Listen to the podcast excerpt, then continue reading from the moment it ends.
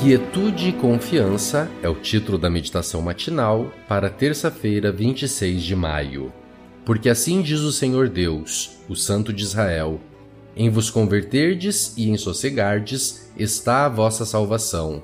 Na tranquilidade e na confiança a vossa força, mas não o quisestes. Isaías 30, verso 15. O comportamento de Judá sempre foi marcado pela inconstância Muitas vezes o povo de Deus era encontrado estabelecendo alianças com potências do norte e do sul, aliando-se ora com a Síria, ora com o Egito.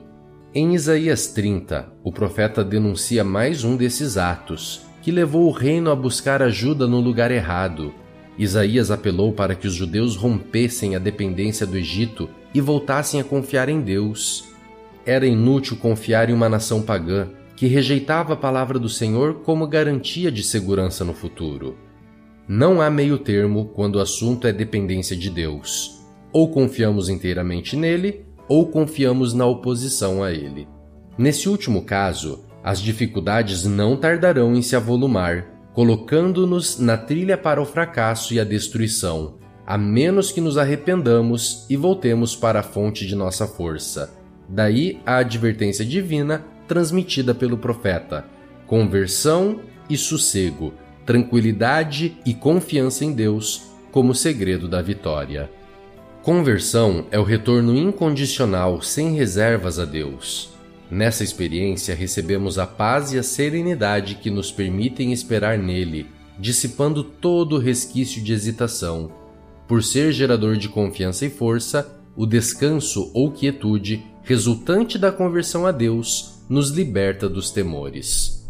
Isso não significa eliminação automática dos obstáculos nem que devamos nos manter em passividade indolente. Significa dissipação da ansiedade, substituída pela certeza de que, no devido tempo, o socorro nos virá do lugar certo.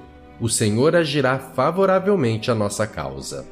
Essa confiança abrange todos os aspectos da vida, é o segredo da paz e do poder, Desconfiar de Deus é se afastar dele, é desviar-se da fé que tem nele seu fundamento e o seu alvo para direcioná-la a recursos humanos falíveis.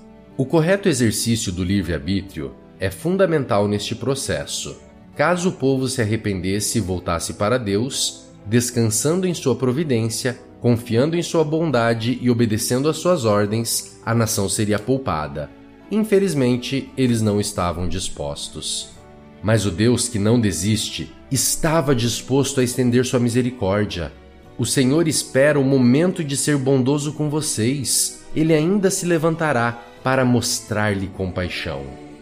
Até quando nossa teimosia nos manterá travando o combate espiritual com nossas armas ou com as armas oferecidas por outros senhores?